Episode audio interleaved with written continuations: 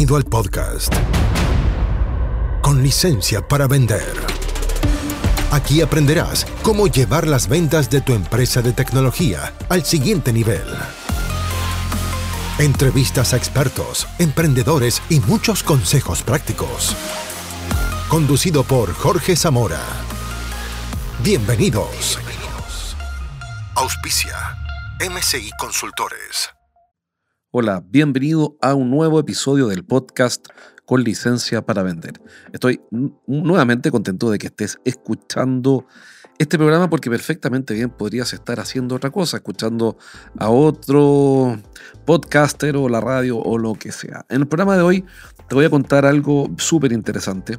Resulta que muchos de nuestros clientes, que son empresas de tecnología, así que si ese es tu caso y eres un líder de un equipo de ventas de TI, de software o aplicaciones móviles o lo que sea, bueno, este episodio te va a interesar. ¿Por qué? Mira, todos nuestros clientes son empresas de tecnología que usan como metodología de venta, como metodología de venta, la venta consultiva. Bien, y me parece genial porque la venta consultiva es una manera, es una metodología que tiene partes y piezas, tiene método, que fue desarrollada originalmente por Neil Rackham en los años 80, particularmente cuando publicó su libro Spin Selling en 1984. Desde entonces se empezó a formar una corriente, por decirlo así, de ventas en base a las metodologías de Neil Rackham y su investigación que derivó en lo que se conoció después como la venta consultiva. Bien, entonces eh, ha sido tremendamente útil. Los equipos de ventas de Xerox, de IBM, etcétera, grandes compañías del Fortune 500 y grandes empresas implementaron las metodologías de venta consultiva de Neil Rackham y yo mismo estudié dos años ese asunto en eh, una universidad aquí en Chile y aplicamos durante, o vengo aplicando también con nuestro equipo eh, durante bastante tiempo esta lógica y este modelo de ventas y funciona. Así que buena noticia, funciona. El punto es que entre el año 84 y el 2011 el mundo cambió muchísimo y sigue cambiando. Entonces, el tema de fondo es que asesorar y ser un consultor de los clientes dejó de ser una ventaja para ganar. ¿Por qué? Porque pasó a ser básicamente una condición higiénica, como decir, eh, mira, ¿sabes qué? Yo para, para ganar mi estrategia de venta consiste en ayudar al cliente. Bueno, la verdad es que tu competencia también lo está ayudando. Entonces, todas estas ventajas en algún minuto dejan de serlo. El punto entonces es que asesorar al cliente, es decir, ir a investigar qué problemas tiene para luego después configurar una solución a su medida y adaptarla, dejó de ser una gran ventaja para ganar, porque tu competencia también está asesorando a los clientes. Ese es el punto. Entonces, el año 2011 se publicó un estudio en un libro, pero es un estudio publicado como libro, de dos investigadores que analizaron más de 6.000 equipos de venta. Y ese estudio lo publicaron como un libro que se llama El vendedor desafiante en español, y creo que en inglés es The Challenger Sale. Lo que hicieron fue descubrir que hay cinco perfiles en las ventas complejas de alto valor, por lo tanto, hay cinco perfiles eh, en, las ventas y tienen distintos pesos relativos en las ventas exitosas. Hay perfiles que tienen una mayor presencia, un mayor peso relativo a las ventas exitosas y otros que tienen menos. Básicamente, lo que esto quiere decir es que hay eh, perfiles que les va bien en las ventas complejas de alto valor y a otros que les va mal o, en realidad no es que les vaya mal, es que, es que están poco presentes esos perfiles en los éxitos. Bien, bueno, en el fondo no, les va bien. En realidad es esencialmente lo mismo. Eh, ¿Qué es lo interesante? Que este descubrimiento del 2011, uno de los grandes puntos que arrojó es que el constructor de relaciones, que es un perfil que, base, que también apela a la venta relacional, etc., tiene un bajo porcentaje de éxito en las ventas complejas. Y el vendedor, vendedor desafiante se lleva más del 50% cerca del 54 creo. Y ese es uno de los grandes cambios de paradigma que aparece en el 2011. ¿Por qué debería importarte esto? Porque si tus vendedores están asesorando empresas, es decir, asesorando a tus clientes para ayudarlos a configurar una solución, bueno, eso que está muy bien hoy día solamente una condición higiénica, es como una condición de entrada, es lo mínimo, no es una gran ventaja para ganar. Buena noticia es que el vendedor desafiante hace ciertas cosas, hace tres cosas que vamos a ver en este episodio, tal vez dé para otro, voy a ver, pero en fin, hace estas tres cosas y tiene algunas conductas que le permiten destacarse y ganar y por ende, por ende llevarse más del 54% de los éxitos en las ventas complejas de alto valor. En esta entrevista vamos a conversar con Carlos Rosales, un experto en ventas que entrevisté con un gremio que se llama MITI, Mejor Industria TI, y Carlos, que es un antiguo capacitador, antiguo porque tienes mucha experiencia, es un antiguo capacitador de equipos de venta, eh, nos va a explicar todo lo que él sabe sobre este tema que es fundamental. El cambio de paradigma de la venta consultiva al vendedor desafiante. Aquí va. Carlos, gracias por acompañarnos hoy día. Quiero presentarte ah, para que te conozcan. Carlos es un especialista en ventas, es un gran entrenador eh, con trayectoria internacional en ventas, eh, principalmente ventas consultivas, también con el modelo que vamos a ver hoy día de ventas desafiantes, autor de dos libros, creo que está por sacar un tercero, ya salió. Ya, ya tengo, ya salió, vamos a hablar de eso también. Yo tengo un amigo venezolano que decía, este tipo sabe más que un pescado frito. No sé si dicen eso en Venezuela. O, él nomás lo decía. Ya lo creo, sí señor, es una expresión también que usamos. Entonces yo dije, le dije a la Fabiola, vamos a invitar a Carlos porque sabe más que un pescado frito de, estos temas de venta desafiante, así que me gustaría presentarte así y también preséntate tú para que te conozca nuestra audiencia, Carlos, y entremos en materia. Listo, amigos. La verdad que, bueno, muy honrado de esta oportunidad de compartir con ustedes en este tema que para mí es sumamente apasionante. Yo me defino este, como un vendedor, como un vendedor profesional. Mi misión es dignificar la profesión de las ventas y para eso, bueno, he estudiado, soy ingeniero en computación, tengo varios posgrados, soy profesor universitario de varias universidades a nivel, a nivel de posgrado y, y bueno, como les digo, encantadísimo estar aquí y de esta oportunidad de aprender de ustedes porque también esa es mi intención. Esta historia inicia, por llamarlo de alguna forma, en la crisis del 2008-2009, algunos de ustedes la, recordarán, una crisis financiera de, dimensiones épicas, ¿ok? El mercado financiero en Estados Unidos, en los principales países se viene abajo, el mundo inmobiliario, las tecno caen a un nivel desesperante, Bill Gates pierde 40 mil millones de dólares, o sea, una situación realmente sumamente difícil en donde, bueno, el vendedor profesional, el vendedor específicamente del área B2B, pues se quejaba pues y decía, no, mira, eh, en plena crisis, ¿quién va a comprar? Pero hubo una institución llamada el Sales Executive Council que empezaron a ver que había un grupo de vendedores que no solamente vendían durante esa crisis, sino que vendían muchísimo, muchísimo más. Y eso llamó la atención también a Gartner, la empresa, una de las empresas más serias y reconocidas en el mundo de la investigación de mercado, y empezaron a explorar qué estaba pasando con eso. O sea, qué pasaba que mientras la gran mayoría de vendedores y compañías se quejaban porque la situación estaba muy difícil, que la crisis mundial estaba muy, muy, muy, muy grave, cualquier parecido a la realidad es pura coincidencia, este, pues eh, cómo a pesar de ello había gente que la estaba rompiendo y la estaba realmente haciendo muy, pero muy bien. Entonces se llevó a cabo, como dice eh, Jorge, y eso es bien importante, uno de los estudios más serios que se hace en el mundo de las ventas y en el mundo de las compras. O sea, se analizaron tanto a los vendedores como a los compradores.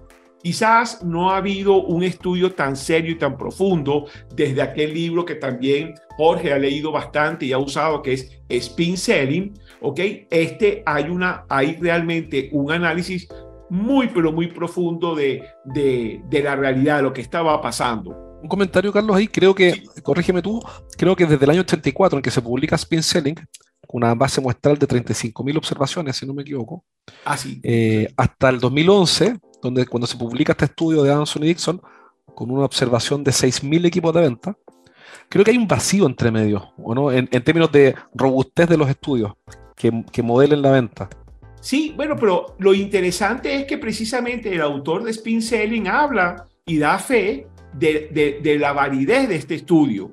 Y efectivamente eh, el, hombre dice que sí, que, que, porque es lo que tú dices, normalmente uno lee un libro de un autor y el autor dice, bueno, investigaciones que hemos hecho y cuando tú haces doble clic, la investigación son a tres compañías, una de la del primo, otra del amigo, pero esta realmente fue un estudio muy serio. Pero que, es que además otras investigaciones cruzadas, otras investigaciones que no tuvieron nada que ver con esta, por ejemplo, la eh, el reporte del 2021 de LinkedIn sobre el estado de las ventas en, en Canadá, en Estados Unidos y en México avalan o dan, o dan piso, todavía mayor piso a esto, ¿ok?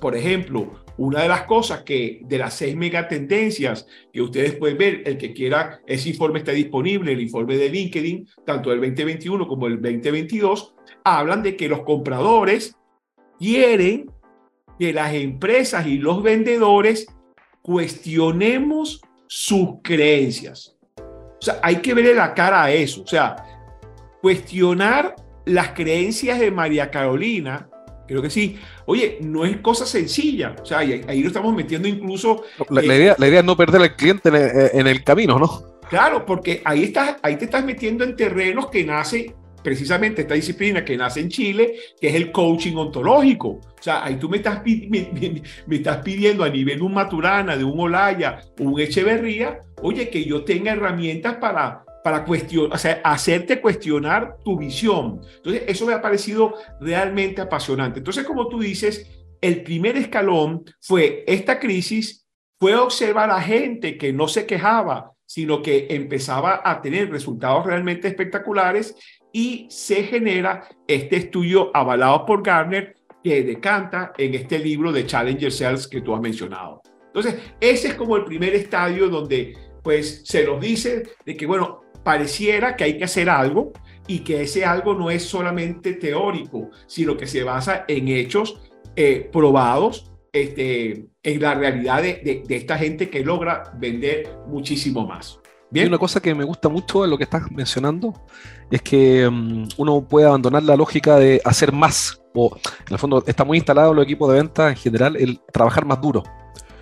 Y aquí la propuesta no es trabajar más duro, eh, sino que ahí la propuesta es diferente. No sé si quieres comentar eso o qué piensas. Total, total. Entonces, una de las cosas que a mí me, me, llamó mucho la atención, especialmente en mi mundo en que yo vivo, que es el mundo B2B, es que ya ese concepto que yo hablaba en mi primer libro, Personas compran personas, del decision maker o el decision taker, ya no es tan exacto. O sea, por más que yo vaya a una empresa donde esté el dueño, el fundador, que tiene el máximo poder, ya no hay una empresa, o sea, incluso en ese caso, esa persona normalmente no toma la decisión él solo, aunque lo pudiera hacer. Lo que, lo que sucede es que hay eh, en ese momento las estadísticas decían que había entre 5 y 8 personas, cuando yo le voy a vender a la empresa de Pablo, hay normalmente entre 5 y 8 personas involucradas. Pero es que ahorita, en los últimos informes que, hemos estado viendo, ya hay hasta 12 y 14 eh, personas. Entonces, claro, eso es un reto porque si yo le estoy vendiendo a la empresa de Jaime y Jaime es mi interlocutor, ¿cómo hago yo para llegar al jefe de Jaime al jefe de jefe, a los pares y a los subordinados. Gracias a Dios tenemos todas estas herramientas ahora del social selling, el LinkedIn, el Sales Navigator, que me permite llevar a cabo este trabajo de una forma mucho más profesional, cosa que antes era sumamente difícil. Entonces, lo primero es entender que la venta en el mundo B2B se, se eh, consiste entonces no solamente... Como que se fragmentó, pues, de alguna manera, ¿no? Podríamos decir que se fragmentó de alguna manera eh, la cadena de decisión? Se hizo más... O se amplió. Hay mucha más gente, exacto, se amplió, más que fragmentarse, o sea, fue, se, cada vez se invitan más personas a la toma de decisión. Entonces, claro, antes yo podía llegar donde Manuel Manuel me atendía y yo si, yo si yo de repente le decía, bueno Manuel, pero yo me gustaría hablar con tu jefe o el jefe de tu jefe, seguramente Manuel me diría, no, pero mira, para eso estoy yo. Entonces, claro, ahora hay que buscar con todo este concepto que podría ser otro tema interesante, Jorge y Fabiola, para otro contacto, el social selling, de cómo lograr llegarle a esas seis, siete personas, a veces mucho más, para tener ese, esa matriz a favor tuyo. Otra de las cosas que también fue interesante en este estudio, y a mí me alegró mucho porque corrobora de que personas compran personas, es que entre los factores de lealtad de un cliente está la marca, tu marca, tu prestigio de marca impacta un 19%. Que tu producto o servicio sea bueno, 19%. que, que la relación precio-valor 9%. En el, y el 53% es el proceso de ventas. Y ahí estamos retratados nosotros. O sea, que un 53, 55% te compran a ti primero y luego compran la marca y luego compran el producto. O sea que efectivamente, ocho años después, se corrobora la tesis de que primero hay que venderse uno, luego la marca y luego el producto. Y llegamos entonces al tema que decía este Jorge y que decía también Ricardo de las escaleras, y otra de las cosas interesantes que ellos mostraron fue el tema de que lograron generar clúster en ese, en ese estudio y empezaron a ver perfiles, perfiles de gente que más o menos se parecen.